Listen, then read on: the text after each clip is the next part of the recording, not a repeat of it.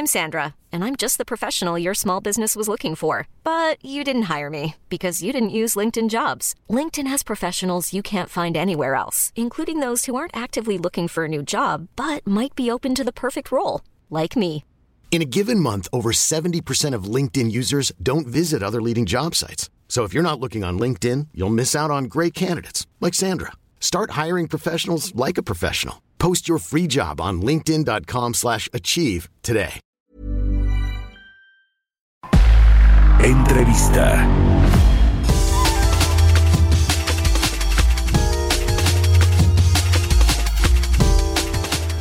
Y bueno, el sector automotriz que sigue pues eh, de capa caída con una crisis por diferentes circunstancias, una la de los semiconductores y esta escasez de microchips para la fabricación de autos, que están estos microchips pues en muchos eh, artículos, eh, por ejemplo, tecnológicos, con la crisis del COVID-19 hubo una reconfiguración pues de toda esta cadena de producción, se comenzaron a vender más eh, artículos tecnológicos, utilizaron esa demanda de los semiconductores y la industria automotriz pues se quedó sin semiconductores, hay una un déficit importante en el mundo. México, por supuesto, está sufriendo por esta situación. Y además de todo, bueno, pues esto le ha pegado a la producción de autos en México junto con la recuperación del país y, de las exportaciones que no no es eh, pues eh, clara todavía. Ayer conocimos los datos de producción de autos en México, cayó 13.75% la producción en agosto respecto al mes de julio es su segunda caída consecutiva y las exportaciones de vehículos ligeros también eh, eh, pues disminuyeron casi 12% en agosto el mayor descenso en 12 meses. Vamos a platicar de estos datos y de cómo está el asunto de los semiconductores con Guillermo Rosales, director general adjunto de la Asociación Mexicana de Distribuidores de Automotores. ¿Cómo estás, Guillermo? Muy buenos días.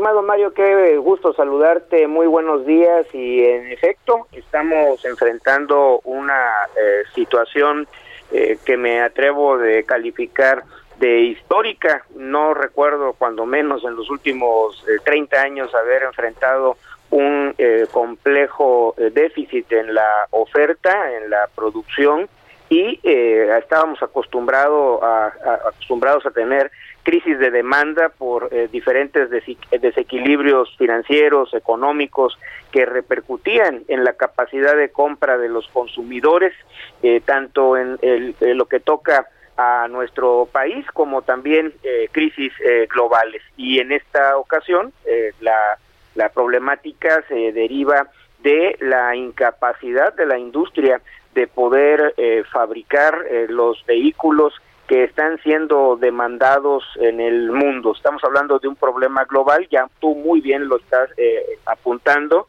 derivado de la eh, crisis entre la oferta y la demanda de semiconductores y que ha venido a afectar a la industria automotriz en todo el mundo y México no es la excepción. Por lo que hace a la producción, el mes de agosto eh, reportamos eh, en México una caída del 21.4%, eh, con eh, una eh, repercusión en los datos de exportación, que igualmente tuvieron una disminución, en este caso del orden del 19.6%, y también el mercado interno que con un leve repunte del 1.4%, pero comparado contra una eh, base muy baja que fue la de agosto del año pasado.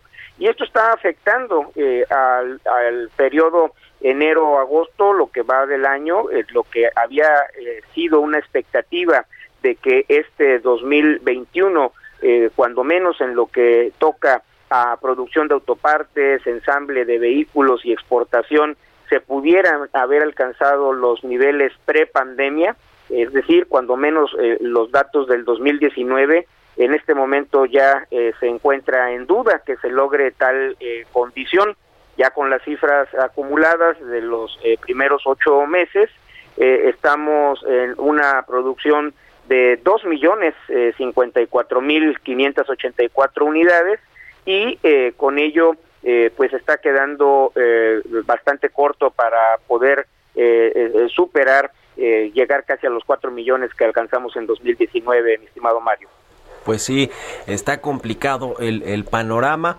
Eh, este asunto de los semiconductores, ayer eh, se dio a conocer esta información de la secretaria de Economía, Tatiana Cloutier, va a Washington a esta reunión de alto nivel con eh, sus pares en Estados Unidos, en el gobierno de Joe Biden. esta reunión, además de esta reunión, va pues hacer un roadshow allá con empresas para pues echar a andar una nueva planta de semiconductores que beneficia a los dos países. Ustedes han dicho que no es una solución de corto plazo, aunque me imagino que lo ven bien para el mediano plazo. ¿Cuál sería una solución de corto plazo, eh, Guillermo, para atacar este problema de la escasez de semiconductores? Por supuesto que eh, vemos con beneplácito todos los esfuerzos que en la región de Norteamérica se están emprendiendo eh, desde eh, los, los, gobiernos, tanto de Estados Unidos, Canadá y la labor emprendida por la secretaria de Economía Tatiana Cloutier para atraer inversión a la región de Norteamérica y lograr eh, que no haya tanta dependencia eh, geográfica eh, de las plantas instaladas en China y en Taiwán, además de los diferentes componentes de orden geopolítico que en, en, algún momento pudieran tener influencia en la proveeduría.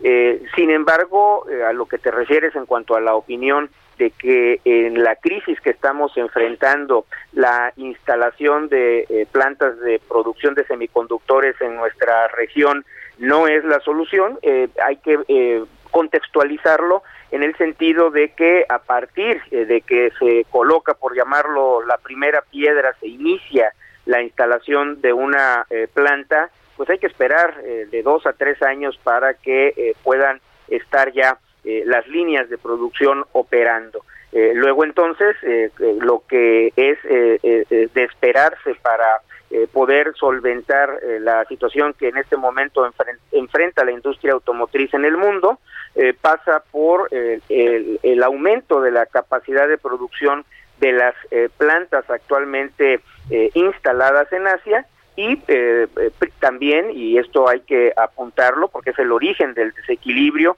el que haya un ajuste en la demanda global de eh, medios electrónicos, instrumentos electrónicos como las computadoras, teléfonos inteligentes, pantallas, tabletas, videojuegos, que con la pandemia de COVID-19 vieron exacerbada la demanda con como consecuencia pues de el, los, el cambio de los hábitos de los consumidores, el trabajo en casa, la educación en casa, eh, la búsqueda de entretenimiento en casa, pues ha hecho que eh, haya a nivel eh, global y de manera más importante en los países con mayor poder adquisitivo una demanda incremental de, de estos bienes que pues todos ellos son los principales solicitantes de semiconductores en el mundo. La industria automotriz, más allá de su importancia en los eh, diferentes órdenes económicos,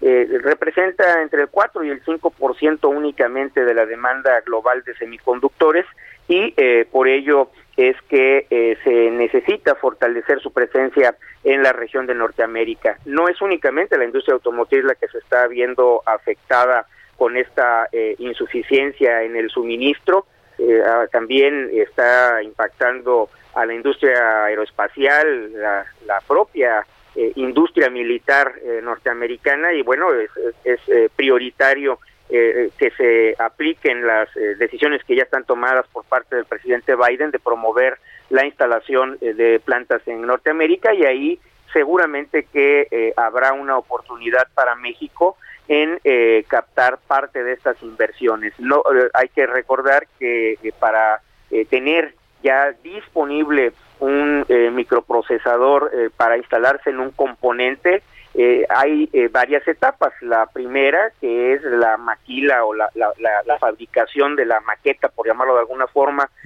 requiere de muchos recursos, tanto financieros como naturales. Hay un consumo de energía muy importante, un consumo de agua eh, también eh, relevante.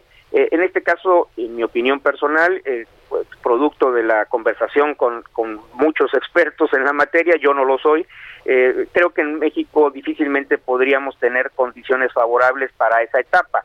Pero hay una segunda etapa que requiere eh, mucho menos recursos financieros y naturales, pero sí eh, más mano de obra, ingenieros, técnicos, etcétera, que es ya el estampado, donde se coloca la especificidad de las eh, rutinas que habrán de desarrollarse eh, con ese eh, semiconductor. Y ahí es el, el, momento oportuno para que podamos tener una actuación importante en México y atraer ese tipo de inversiones, Mario pues ya veremos eh, cómo, cómo va esta eh, relación México-Estados Unidos, sobre todo pues con este tipo de reuniones de alto nivel que buscan, entre otras cosas, pues mejorar las relaciones económicas entre México y Estados Unidos y que esto se vea reflejado, como dice Guillermo, en una atracción de mayor inversión extranjera, sobre todo pues teniendo aquí a la potencia económica que es Estados Unidos de, de socio comercial principal y de, y de vecino y de vecino del norte. Ya, ya veremos qué, qué sucede. Nada más para eh, terminar, Guillermo, ¿cuándo eh, ven eh, estos datos de producción y exportación revertirse y tener ya, digamos, una tendencia positiva en, en, sostenida? Mira, Mario, en caso de que se cumplan las expectativas de que este desequilibrio en la producción de semiconductores se resuelva eh, hacia el inicio del segundo semestre del 2022, finales del primer semestre del 2022, eh, es muy probable que eh, tengamos que esperar hasta finales del 2023 para recuperar los niveles pre-pandemia.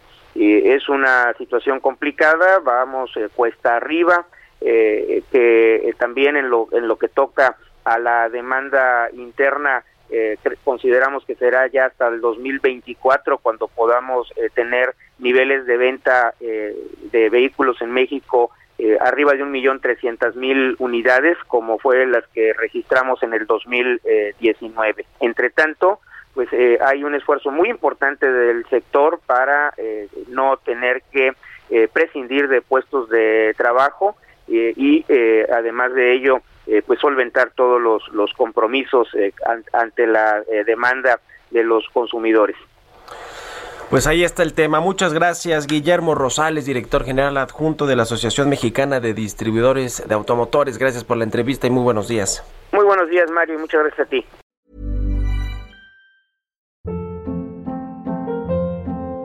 Hold up. What was that? Boring. No flavor. That was as bad as those leftovers you ate all week. Kiki Palmer here, and it's time to say hello to something fresh and guilt-free. Hello Fresh. Jazz up dinner with pecan-crusted chicken or garlic butter shrimp scampi. Now that's music to my mouth. Hello Fresh. Let's get this dinner party started. Discover all the delicious possibilities at hellofresh.com.